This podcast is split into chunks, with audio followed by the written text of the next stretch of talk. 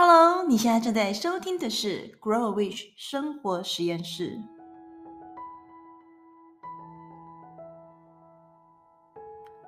Hello，我是曼华，你今天过得好吗？今天呢，我想和你分享一个我最近收到的疑问哦，就是有的朋友他发现，当他做完年度目标的时候，内心是非常激动的，可是呢，这个激动感并不会维持的很久，也是他想要完成这个目标的想法好像还在。但是呢，因为这个动力感逐渐减退，所以他很担心这个曾经很想要达成的目标就会因此失败哦。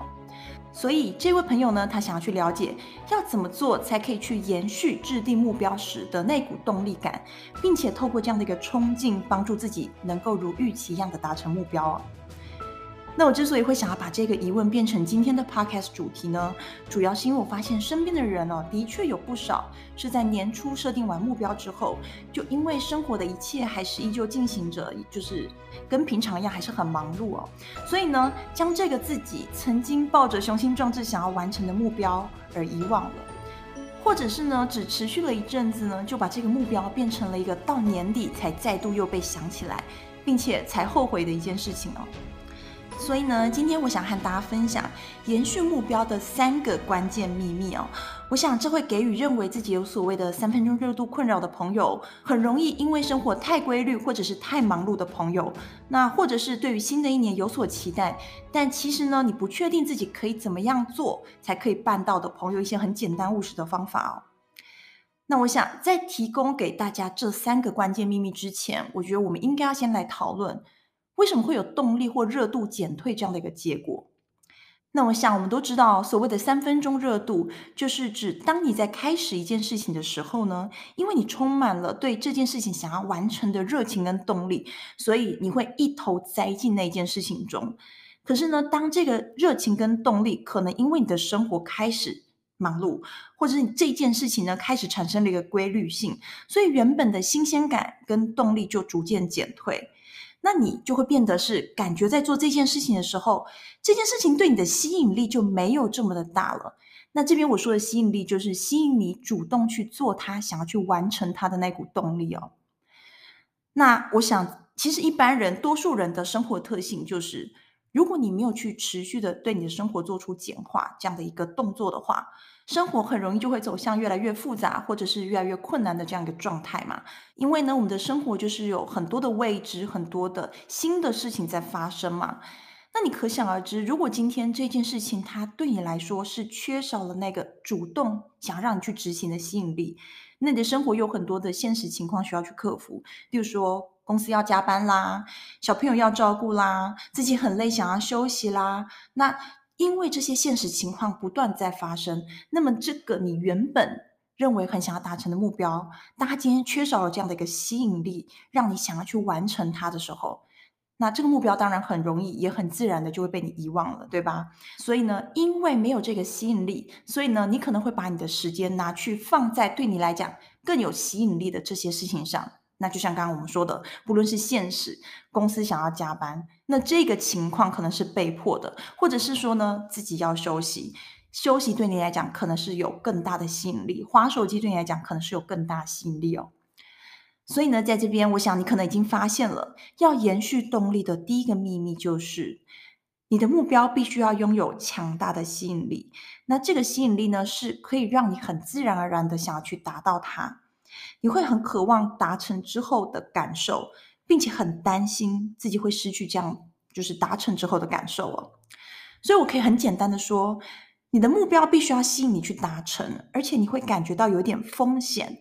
一点好像如果你不去做，就有可能会失去它的风险了。然后你知道你不想要失去它。那在这边我可以和你举一个小小的例子哦。如果你是渴望可以拥有被动收入的人，可是你却迟迟没有办法踏出第一步，或者是做了，可能是又很快就回到原点的人了，你可以去思考，你为什么会渴望拥有被动收入？例如说，是因为你不喜欢有经济压力的感受吗？那你为什么不喜欢有经济压力？是因为你目前被房贷，然后就说车贷压得喘不过气吗？那是因为你担心，例如说孩子之后的教育基金可能会不够吗？但你有没有想过，如果克服了这个经济压力之后的感觉会是什么样子的呢？那试着往好的去想想看啊，如果今天你克服了这个障碍，或者是当你拥有了你的渴望之后，你的感觉会是什么？你会不会因为没有了这个经济压力，你的家庭氛围也会反而比较融洽呢？你看孩子跟伴侣之间的相处，你们的关系是不是也会因此更和平呢？因为减少了这样的一个压力状态呢？那你也可以想想哦，那除了经济压力呢，还有什么样的原因是让你渴望拥有被动收入的？例如说，你其实是渴望用自己的能力来创造额外的收入，你是不是渴望自己在某些部分被肯定？那如果是的话，你可以去思考一下。如果你的能力被肯定之后，会是什么样的感受呢？那这个感觉会不会是很好的？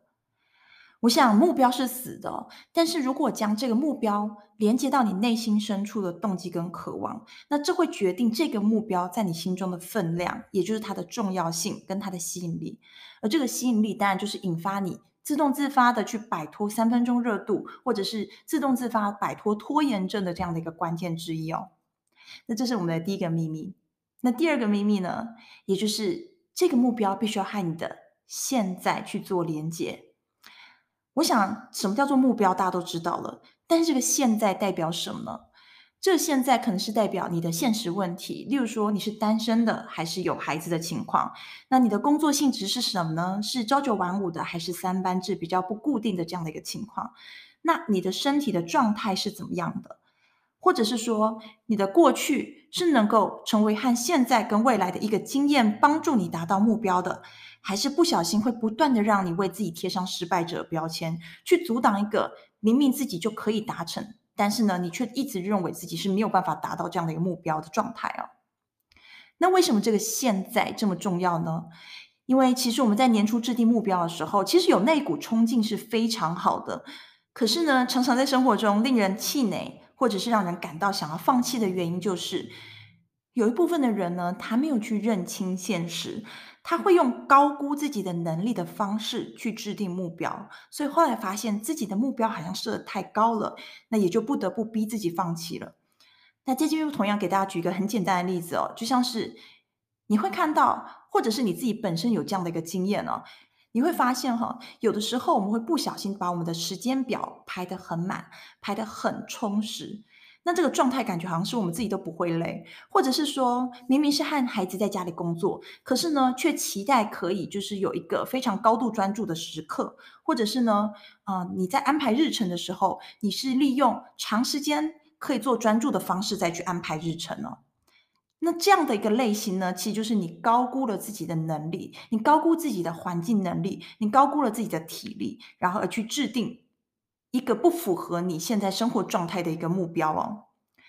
那有一部分的人呢，他其实是对自己的能力低估的，所以呢，他把一件简单的事情变得好像很困难。那举个例子来说呢，这一类型的朋友，他就是会不断的把过去的失败经验变成自己未来的绊脚石哦，他会帮自己贴上很多一些负面的标签，他会去质疑自己：我真的可以做到吗？我真的可以达成目标吗？我会不会又失败了？这样，所以呢，你会发现，其实高估跟低估自己的能力都不是一件好事情，对吧？所以呢，第二个秘密的关键就是，我们必须要认清现实，我们要接受现况，或者是我们要为现实去寻找解决方案。然后呢，我们应该要用正确的方式去解读过去的自己，要让过去成为经验跟力量，而不是绊脚石哦。那么第三个秘密呢，更是更加的重要哦。我们休息十秒钟之后，等一下再回来。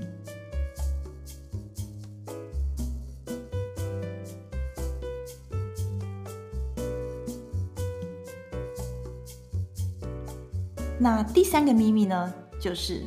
我们应该要把设定的目标成果放在我们生活中的每一天，或者是每一周去做采收，让自己的每一天感受到自己真实的变化，而不是在年底才去验收成果。那这第三个秘密哦，也是非常的关键、非常的重要的。为什么呢？因为我想，如果有很习惯在制定目标的朋友们，你会知道，我们制定目标有一个呃 SMART 这个公式嘛，SMART 这个法则。那很多人呢，因为他了解这才是一个制定目标的一个法则，所以呢，他就会很自然的被这样的一个公式所框架住哦。也就是他会认为完美的一个目标应该要有 deadline。那也就是这个 SMART 的 T，这个 time based，我们应该要有一个呃时间上的一个限制，要一个截止日哦。那我当然在这边哦，并不是去挑战这个 SMART 公式哦，而是我们应该要去想想看，有这个时间点，有这个截止的时间点，这个 deadline 绝对是没有错的。但是你有没有想过，这个时间，这个 T，这个 time based，这个 deadline，它可以不只有一个？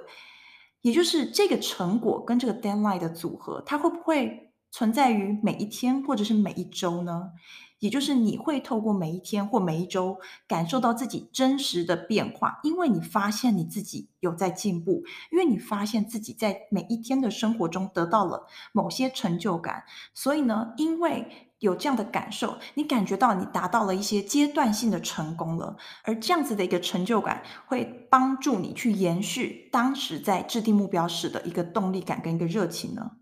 在这边我也同样的给大家一些例子哦。举例来讲，如果呢你是想要减肥五公斤的朋友，好，那么每天减个零点二公斤，听起来是不是很不切实际呢？但在这边哦，或许你可以转换一下你的思考，如果呢你的目标变成是每天爬五趟楼梯呢，会不会比较实际？会不会比较好去评估说你今天达到了你的阶段性目标呢？或者是你的目标会不会其实是可以养成好习惯，用爬楼梯取代电梯呢？或者是在一个星期的某两天穿运动鞋出门，提醒自己在这两天需要多走路，或者是需要多运动呢？那再举刚刚的被动收入的例子啊，如果你想在年底的时候，例如说有每一个月一万块的被动收入，那你是不是可以去思考这个目标的前几周，是不是会变成是应该要找出当下自己喜欢的创造收入模式，并且尝试赚到第一个一千块钱呢？我想听到这边啊，你可能已经发现了，如果你想要完成你的年度目标，绝对不是只有制定一个符合 SMART 原则的目标而已哦。反而是你应该要让自己的目标充满吸引力，让你想要拥有它，也害怕失去它。那你也应该要务实一点，做出一个符合你现实情况的一个目标，也应该要正确的去为你的过去做解读，并且试着让自己可以在短时间采收你的目标成果，让你有这样的一个成就感，想要继续的往前冲哦。所以，我想仔细听，你可能会发现，人类真的是一个很情绪导向的生物。因为我们的行为呢，其实呢是会受到目标的吸引力、新鲜感、动力跟冲劲所影响的。那些看起来非常标准化或者是很制式化的方式跟工具，它不一定可以带领我们走向我们想要的那个成功哦。那么在这边，我还想要和大家分享 Grow Wish 接下来推出的一个工作坊啊，叫做“创造更好的一年 Vision Board 工作坊”。那这是一个两个小时的线上工作坊。那其实目的就是在帮助你透过以上的三个秘密，那其实还是有更多的哦的一些方法，然后来达成你的理想的生活状态，或者是你也可以说是你的二零二一的目标。那我会在这两个小时之间呢，透过不同的问题，带着你去正确的解读你的过去，把过去一年的经验转变成你未来达成目标的力量。那我也会陪着你去挖掘内心的渴望，将你的目标提升到你很想要达成目标的那样一个感受，也就是我们前面提到的这样的一个吸引力哦。那我会有一份我自己平常有在使用的一个 checklist。去帮助你去捕捉到你的理想生活蓝图，而不是只是非常片碎的一些想法在你的脑海中。所以我相信，在这个工作坊中哦，你可能会发现有很多生活中的很重要的一些事情，它竟然是被你忽略掉的。那你可以在这个工作坊中，逐渐的把这些理想的状态去找回来，并且像是我刚刚提到的第三个关键，也就是你会在日常生活的每一天去采收你的目标成果。那当然，你会对你的一整年的目标变得比较清晰，你也会开始知道你应该要怎么做，才可以去逐步的实现它哦。那么这个工作坊的最后的一个成品呢，就是叫做 Vision Board 愿景版、梦想版的这样一个工具哦。那我是希望可以透过这样的一个工具，我觉得非常好用、非常棒的一个工具，来帮助你去创造你的目标的吸引力。那我一直相信，一个好的年度目标，它不只是在帮助你去达成目标，而是应该是帮助你自己跟生活做到一个全面性的转型。我知道这听起来很困难，但它做起来其实很简单，所以非常欢迎你可以来参加参与这场工作坊。那这个工作坊呢，目前呢是有四场可以做选择。那有兴趣的朋友呢，你可以上官网去预约场次。但在这边，我想和你先分享其中一位曾经参与工作坊的学员 Amy 的感想，给你做参考哦。